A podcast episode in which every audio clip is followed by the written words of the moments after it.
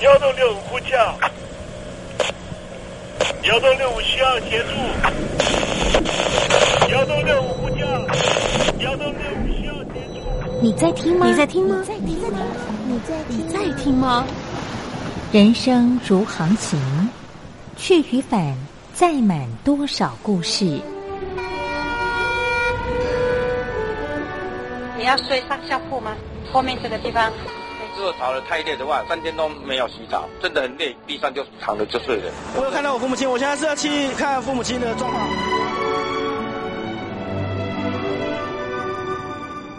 聆听故事湾，让每个故事找到属于自己的码头。我到了那儿以后，我们就往妈妈家去。我一到那边，就感觉我妈妈已经她能够活活下来都不容易，我知道。她没她没跟我讲，我也不敢问，好好苦。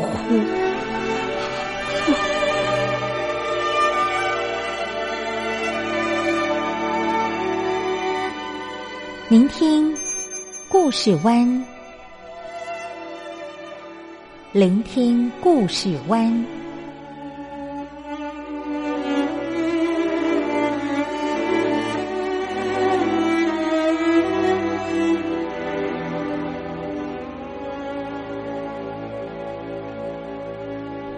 故事总有一个停泊的港湾。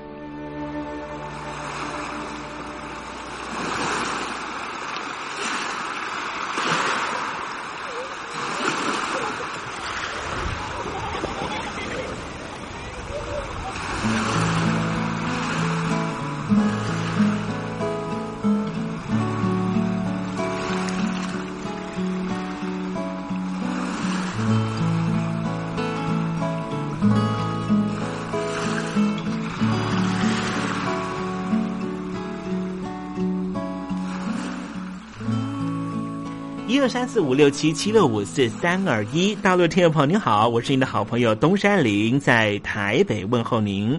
正在为您进行的栏目就是聆听故事湾，一二三四五六七七六五四三二一，全年无休，每天在空中为您服务。您在每天的凌晨三点十分，或是傍晚的六点十分，都可以在光华之声频道收听到这个栏目。聆听寰宇趋势，不用太多解释，因为聪明的你心中自有诠释。亲爱的听众朋友，我们的节目早晚各一次，听众朋友你可以选择最适宜的时间，和东山林共度这短暂的五十分钟的时光，就在光华之声的频道空中相见。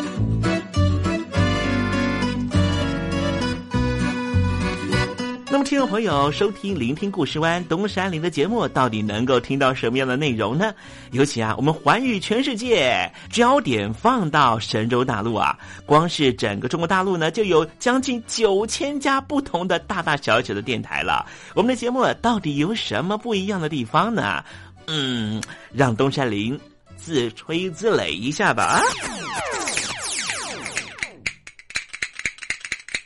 宫中频道何其多，赵钱孙李挺能说。热点平地上直播，仔细听来差不多。直播室外领导多，你说他能怎么说？开场才说茶黑窝，碰上土狼不敢摸。主播低头翻翻稿，导播左右反复搓，想到孩子泪婆娑。好了好了，都别说，且听东山林怎么说。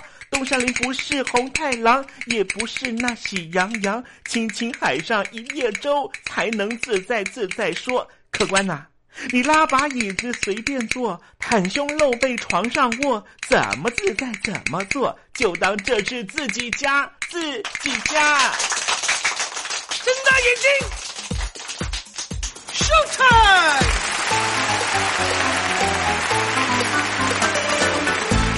time！Hello，听听众朋友你好，我是你的好朋友东山林，在台北问候您。正在为您进行的栏目就是《聆听故事湾》啦。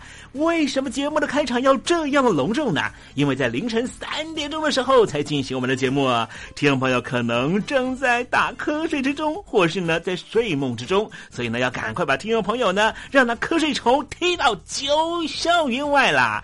听众朋友，今天的节目非常的精彩，千万不要错过了。那么精彩的内容到底包含了什么呢？赶快让东山林为您报告。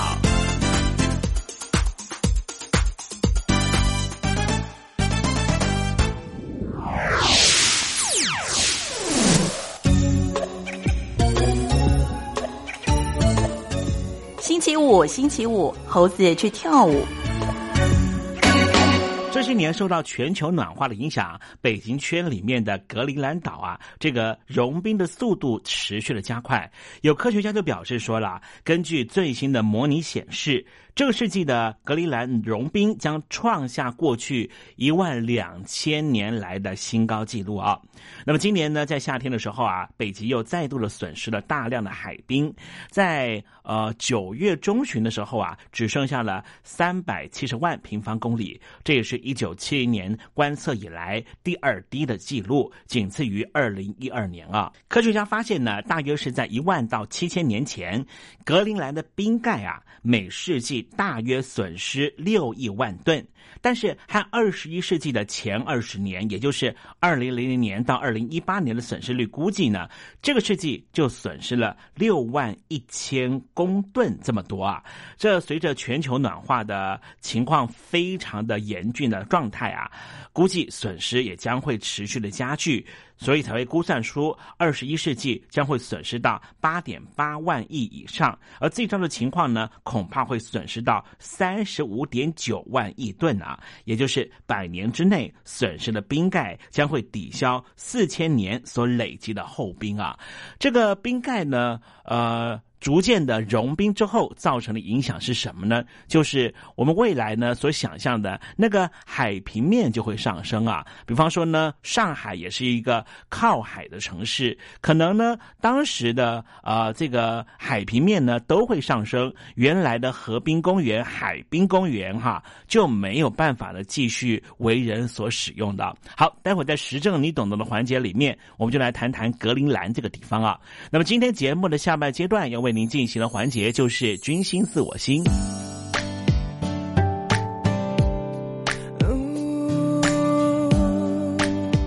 Baby 是我，我忘了。Let me know，最后一首歌，再见。你说我好声音，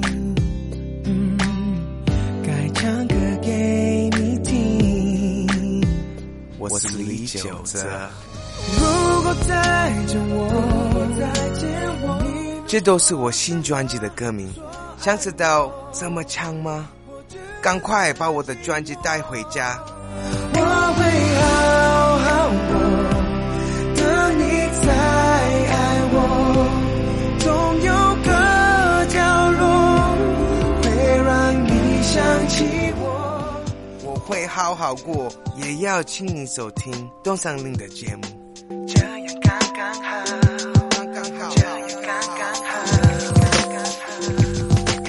现在，请习近平同志讲话。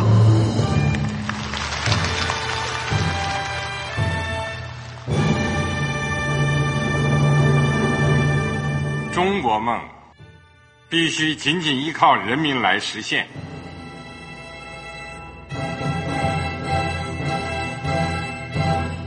好国民得关心家事、国事、天下事。呃，谢谢发言人。我们注意到啊，现在那个外面有很多关于前中央政治局委员周永康的一些消息和报道。我不知道发言人对这个事情有没有什么可以呃透露、可以披露的。国家对于公事啊，不是什么东西都要公示的。我只能回答成这样了，你懂的。作为天津市来说，每年要偿还的这个公路建设的贷款量有多大？哎，这个。好国民这个偿还得回避时政敏感议题。因为他这个这个事儿我就不好再说太细。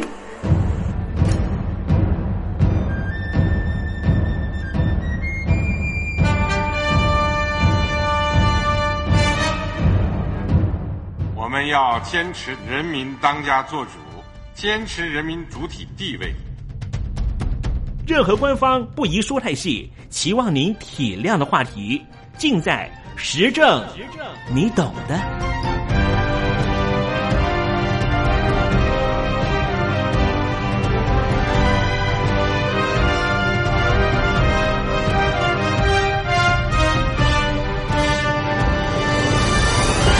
我只能回答这样了，你懂的。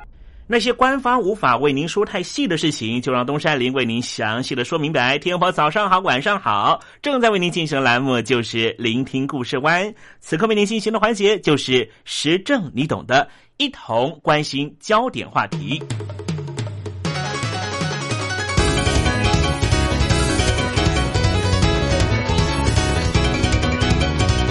冰川的溶解会造成全球海平面上升，也会使得低地国这些国家未来命运多舛。比方说，荷兰有许多的土地就处于海平面之下，当然也包括了很多朋友希望去的马蒂夫。如果海平面持续上升的话，这美丽的小岛都会消失在海平面之下。今天。我们就来谈谈冰川地区的问题。现代冰川区占全球百分之十，其中以南极洲和格陵兰最为重要。而近期刚才说到这两个地方的冰川都出现了大量融化崩解的情况，令人十分担忧。二零一五年，南极洲的庞大拉森 B 冰棚正在崩解，而格陵兰的。雅各布港的冰川也出现巨型冰块分崩离析的情况。根据最新卫星资料的显示，格陵兰和南极洲的冰层融化速度比过去还要快，海水暖化和扩张程度也比往年加速许多。格陵兰冰原上面原来有一座冰融湖，竟然在二零一四年。以尼加拉瀑布的速度全部流光，这让在格陵兰进行研究的科学家困惑不已。大家都不知道为什么会这样。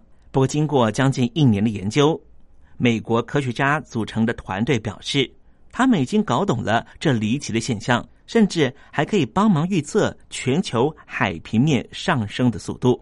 根据美国麻省理工学院的科学家表示，冰原里面的垂直孔穴被称为。冰河湖穴能够在部分冰河下方聚集融雪，并且抬升冰河。这种现象会让冰湖下方出现裂缝，能够在几天之内排空冰湖。正是因为冰湖流光突然注入大量的水到了海洋里，海平面自然会因此上升。这种现象也能够缓冲离岸流冰的速度。不过，根据刊登在科学杂志。自然的研究结果显示，只有广布在冰原上，相较于低海拔温暖地方的冰河湖穴才会这样的脆弱。格陵兰最近这几十年出现了主权的问题。格陵兰事实上是在西元十八世纪成为丹麦的殖民地，但是当地居民拥有自己的语言和身份认同。二次世界大战之后，它成为了丹麦的一个省份，但是当地人不满融合政策，在一九七九年成功争取到自治地位。格陵兰自治区的宪法基础源自于《格陵兰自治政府法令》，其中包括一条争议处理条款，明定宗主国和地方政府如果就自治权出现争议。可以成立仲裁委员会处理。这委员会是由七个人组成，两个人由丹麦政府提名，两个人由格陵兰自治政府提名，其余三个人由丹麦最高法院首席法官提名，高院法官委任。发生争端的时候，先由四名政府提名的委员商讨，如果还是没办法解决，则交由三名。法院法官的委员来定夺。据说格陵兰的冰原下方有许多的矿产，使得很多国家的企业和财团大力的在这里提高投资效度。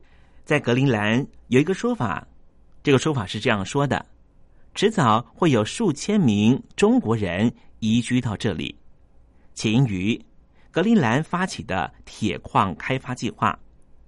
主导这项计划的是一个亲中国大陆的英国企业。外界研判，未来格陵兰自治政府可能会开放中国大陆的劳工大量入境。根据美国地质调查所的调查结果显示，北极圈可能蕴藏占全世界百分之三十的天然气、百分之十三的石油等等。多种资源潜藏在地底还没有开发的地方。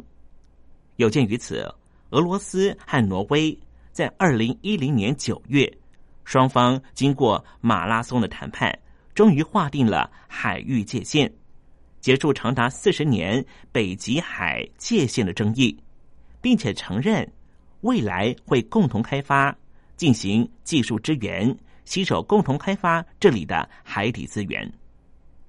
如同大量中国人为了开发资源压进非洲，人口只有大约五万七千人的格陵兰，说不定也会走上同样的后尘。也说不定这些新移民会在北极海沿岸建立以中国裔为主的新的国家，也不一定。为了避免刚才所说的情况发生，格陵兰内部出现了脱离丹麦独立的声音。俄罗斯正在积极开发北极海的海底资源，但是碍于资金和技术的不足，目前考虑和日本、美国、欧洲的企业合作。在安全保障方面，北极海的沿海各国，包含了美国、俄罗斯、加拿大、挪威等等，都下令要加强边界部队的防守。不仅在北极，各国资源开发策略触角也已经延伸到南极。根据各种资料显示，确定南极大陆地底蕴藏丰富资源。根据一九六一年起生效的南极条约及其他相关协定，各国主张主权和开发资源的行为都必须被冻结。但是，其中冻结资源开发的关于环境保护的南极条约议定书将会在二零四八年正式失效。只要协议时间没有再延长，各国很可能就把脑筋动到这块土地上面进行资源开发。目前，日本、美国、澳洲、阿根廷等国纷纷派遣了观测队到当地。近年，印度和韩国也有开始在南极大陆新建基地的计划，甚至在主张拥有南极大陆百分之四十二主权的澳大利亚。国内的安全保障专家也开始出现了这样的声音，他们说，澳洲应该针对南极政策加强军事和国防当局的干预。这背后的主要原因都是看到南极大陆拥有丰富的资源，资源抢夺战似乎正在开始。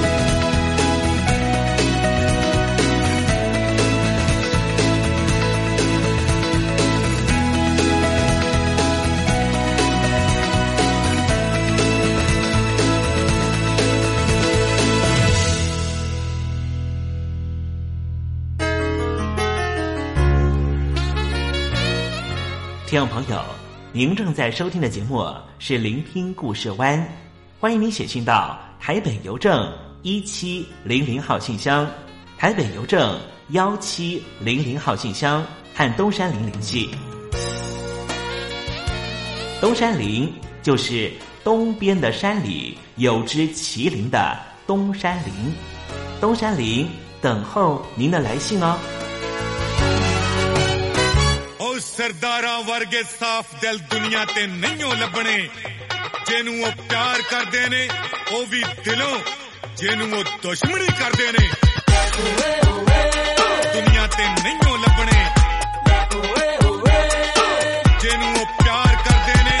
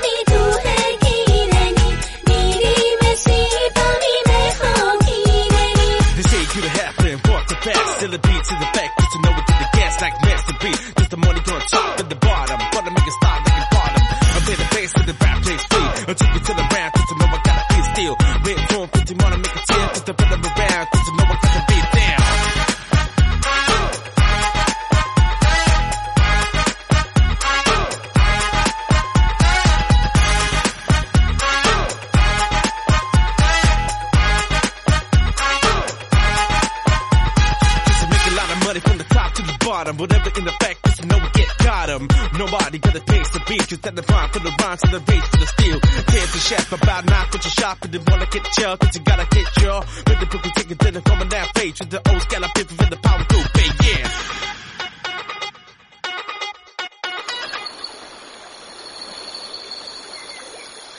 正在部队里的弟兄姊妹们，生活还适应吗？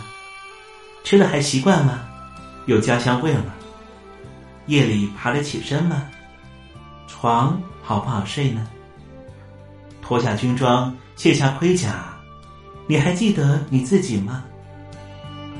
就让东山林陪你走过这几番寒暑吧。多少情因为军心似我心。黄昏，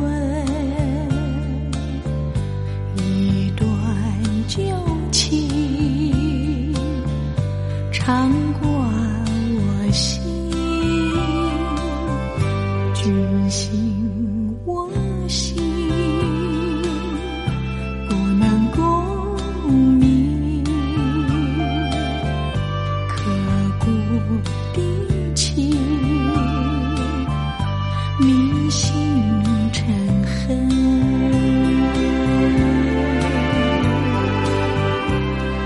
君心似我心。《红楼梦》被评为是我们中国人的古典章回小说的巅峰之作，思想价值和艺术价值都非常高。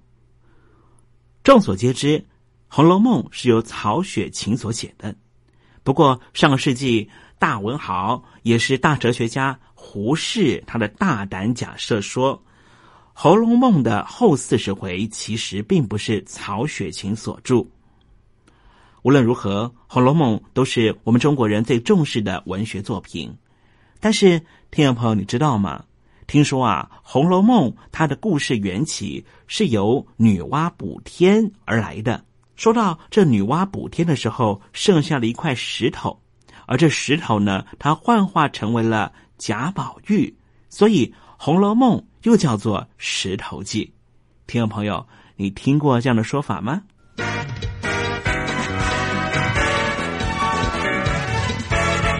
中国有名的古典小说《红楼梦》本来叫做《石头记》，说的呢是一块石头因为吸收了天地日月精华而幻化成人，投胎人间，历经了红尘是非起伏，最终顿悟人生无常的故事。虽然主角是贾宝玉这一块通灵宝玉，但是其他一个个性格分明的人物。不也正像是一颗颗内涵不同的石头吗？石头可能是我们人生旅途中的阻碍，但是它也有可能变成是爱爱内涵光，在我们人生旅途中需要的盘缠，也就是宝石。今天在节目里面呢，我们跟听众朋友特别分享到的，如何让自己变成顽石能够点头，如何让自己能够去开启那些顽石，变成能够帮助别人的人。今天在节目里面特别邀请到的是曾经在 GQ 杂志担任资深编辑的李俊东，跟我们分享他的心得。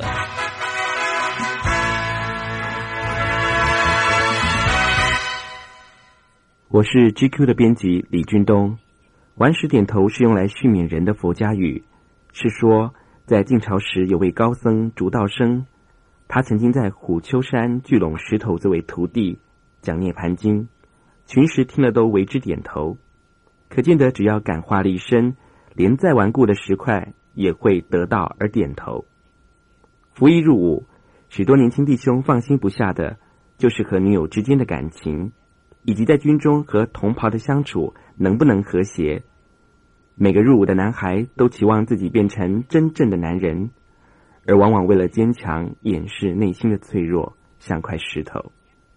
石头给人的感觉多半是硬冷而没有感情，没有人喜欢被人点名说是块顽石。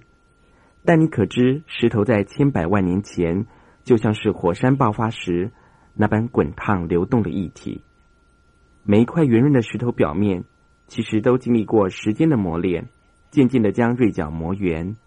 在军中的群体生活，每个人坚强的外表下，其实都有不为人知的一面。如果同袍之间不能够彼此分享感情，那么人人就像是一块冰冷的石头。就把自己当成一块石头好了。我常常这样对年轻朋友说：“是块石头，并没有什么不好。你要明白的是，自己是块什么样的石头。有的石头蕴藏上好的矿藏，有的石头适合被雕琢成艺术品，有的石头可以刻出实用的图章。圆的石头有圆的好处，或许可以当指针；就算是扁的石头，也还能打出精彩的水漂儿。”质地坚硬的石头可以当上好的建筑材料，易碎的石灰石能够磨粉灌浆变成水泥。这世界上没有一块石头是没有用的，就算总爱和别人起争执摩擦的打火石吧，也可以画出火星，引出温暖的火苗。无论如何，你要明白自己的处境，学习付出。你一定听说。精诚所至，金石为开。这句话吧，曾经冒生命危险炸开山洞的老兵，见识过这种人定胜天的气魄。其实，在每个人心中，或多或少都横着石块。每个人的心头，或许有几块阻隔爱情的石头，影响人际关系的石头。遇到困难，不要一直搬石头来制造隔阂的石块，要把问题说出来。压抑只会让石头更多、更沉重。没有人生活中不会遭遇到问题。我们要学习的是与人分享，是怎么样让自己心里的顽石点头。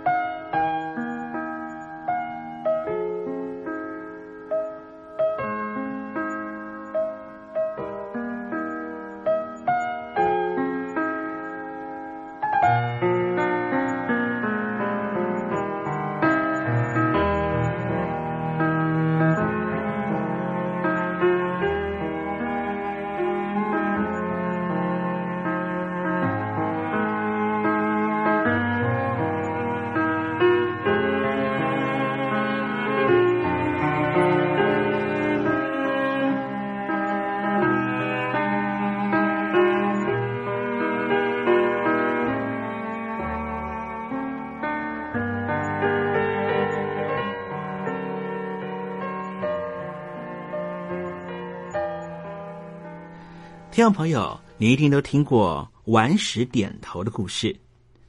其实它是一个真实故事哦。他讲的是一个在东晋的时候的一名高僧，叫做竺道生的人呐。他信仰佛教，对于佛家的道理有非常精辟的研究。有一天，他独自一个人跑到虎丘的深山里面，找了许多大石头，把它们一块一块整整齐齐的排在一起，当成他自己的徒弟看待。他每天从早到晚，对着石头不厌其烦的给他们讲经。奇怪的很，不久，那一块块大石头听到了竹道生所讲的道理啊，竟然个个都点起头来了。这就是“顽石点头”的成语故事的由来。不过，这成语啊，它其实是有一段说法，在中国文学上面是两句话所生成的，就是“深公说法，顽石点头”。这和《涅盘经》的典故是有关系的。当时这一位道生和尚啊，是一位非常年轻的和尚，他对于佛陀在涅盘时候最后的说法所呈现的《涅盘经》有不一样的解说。尤其这中间提到一个问题了，说的是一个罪大恶极、坏透的人能不能够成佛？而这位道生年轻的和尚啊，他说每一个坏透的人。不光是他，一切众生最后都要成佛。当道生提出这样的论点，当时全国的法师都要打死他。当时这道生年纪轻，文章好，学问好。最后大家看在他是出家人的份上，说他不懂，就把他赶到江南去了。这时候佛法都在长江以北，道生被赶到江南，就到了苏州、金山这一带。在东晋时期，这个地方还算是没有受到礼教所开发的地方，因此道生和尚只能够对着石头来讲经。今天东山林所邀请到的李俊东老师。告诉我们，其实你可以帮助你身边的朋友变成别人人生很重要的一颗试金石。什么样的试金石呢？就是当他在人生碰到了险阻的时候，你愿意当一个倾听者。诗人余光中啊曾经说过：“善言能够赢得听众，善听才能够赢得友情。”当亲友找我们谈心事，就让他讲。不要急于动嘴提供意见。曾经担任过生命线志工十六年的基隆市生命线协会的理事长周宝贵说：“啊，会讲话不如会听话，而且说就是一种疗愈。当事人愿意把事情说出来，把情绪宣泄出来，虽然问题还在，但是对他的情绪是有稳定效果的。”慢慢的，他自己就能够恢复能量和能力来面对问题。所以说，如果可以当别人的情绪垃圾桶，我们看起来似乎没有做什么，只是陪伴和聆听而已，但是其实已经帮了很大的忙了。有时候，我们一头热的倾听，并且设法帮助别人，却可能把自己搞得很累，到头来也许自己会陷入困境。这是所谓的事倍功半。心理学家冯比尔森曾经提过很有名的可伦坡技巧，东山里提供给听众朋友做参考，也许可以帮助我们轻轻松松的远离外来的情绪风暴，又可以达到助人的效果。第一点就是示弱，有时也不错。比方说，你可以告诉他：“我不是你，你的问题其实我也不太懂。”可以让自己处于比较客观的立场。避免自己乱给意见，甚至你可以说：“我忘了你上次说什么。”假装自己记性不好，其实是帮他把问题重新整理、回顾一次。有些问题在整理之后，似乎就没有那么严重了。第二点就是不勉强自己给意见。你说：“我不知道该怎么帮助你”，并不会丢脸。相反的，这表示你很认真的思索帮他的可能性。他自然会找到属于适合他的解决方法。这一招对于态度强势、控制性强的朋友是很管用的，因为他们并不是要什么好答案，对他们来说，最好的答案就是他们自己想出来的。当你示弱的两手一摊，一副人生就是如此的态度，可以提供更多的想象空间。看起来自己无能，或是真的无能为力。但是并不会折损助人热情，所以啊，当一个乖巧的听众，其实就是提供最好的帮忙呢。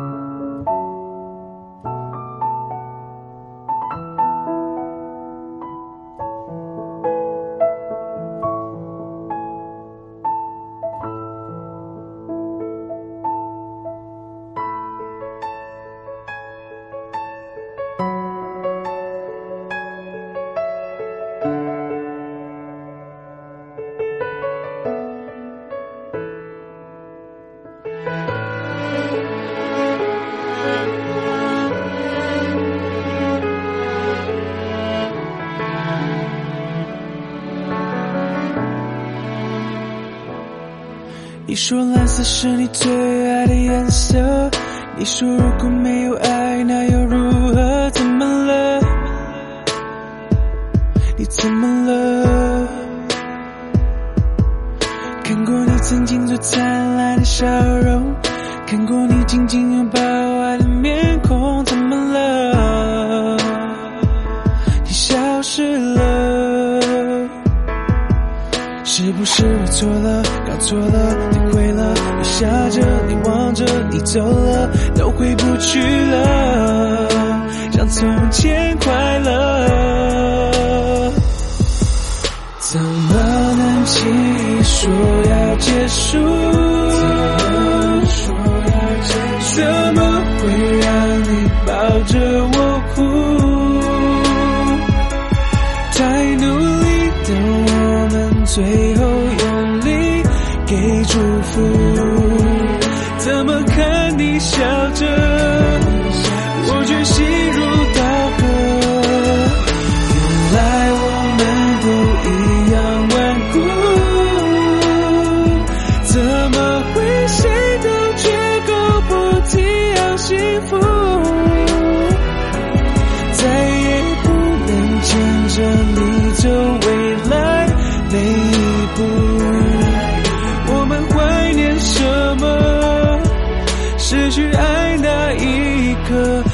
晓得。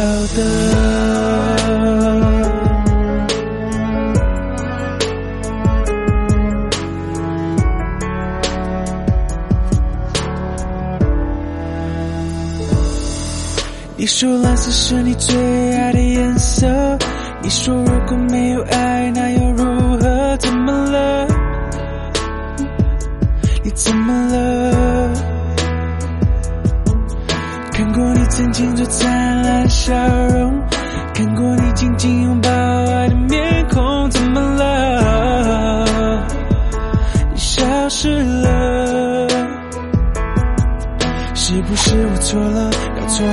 越爱着，越痛着，苦笑着，你走了，我们约好了，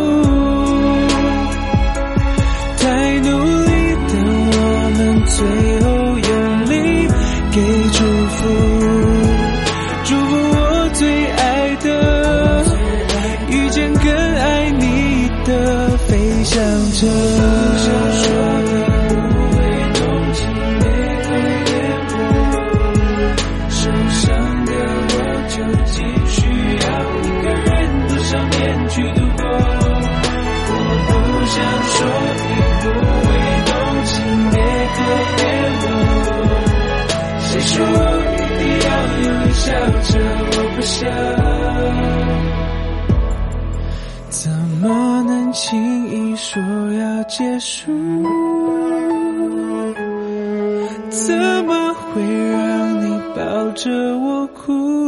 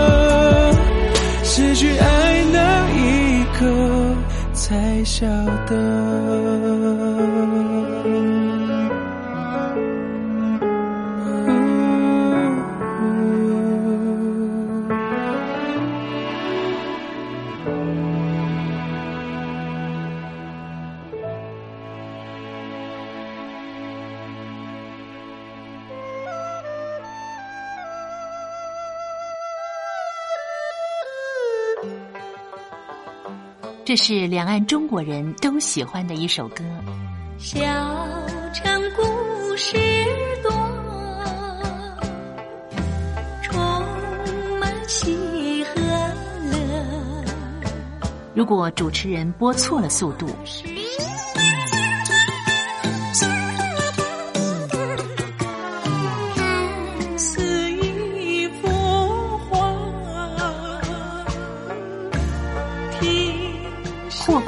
或慢的走调歌曲，都不是听众喜欢的。人生境界真善美，真意包括。两岸和谐关系也得循序渐进，快慢相宜。小城故事真不错，亲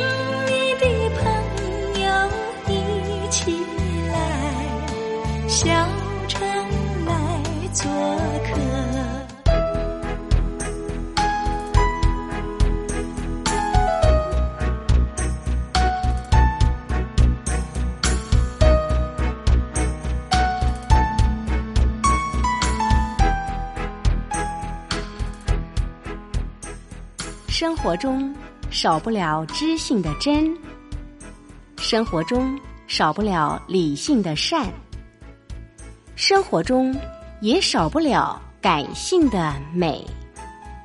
光华之声，永远陪伴您，生活在真善美的世界。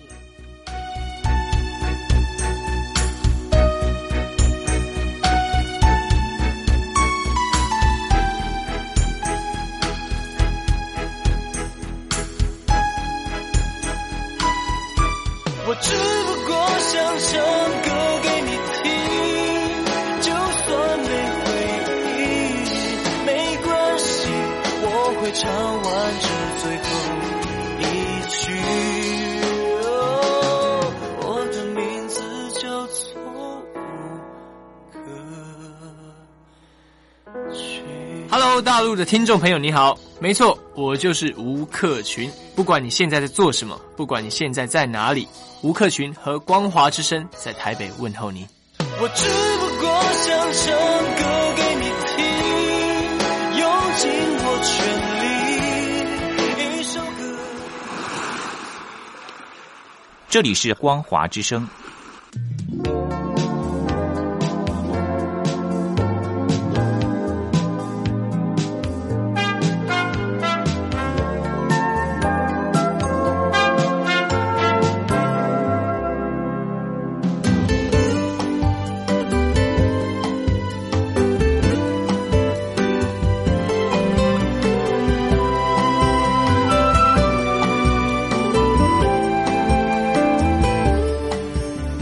时间又到了要说再见的时刻。无论今天东山林给了你什么样的情绪延伸，再见总是要说出口的。但是，我最亲爱的小伙伴，你知道吗？比起再见，其实我们更擅长想念。每一次的再见都是为了下一个再相聚，不是吗？我没办法确知明天还会不会在这里见到你。都说了，人世间的所有相遇都是久别重逢。不管说再见之后，你会遭遇什么人，会见到什么样的风景。如果你愿意的话，东山林每天都在这里等你。再请您和我分享你的一路精彩，好吗？再见了，我最亲爱的你，我们不见不散，拜拜。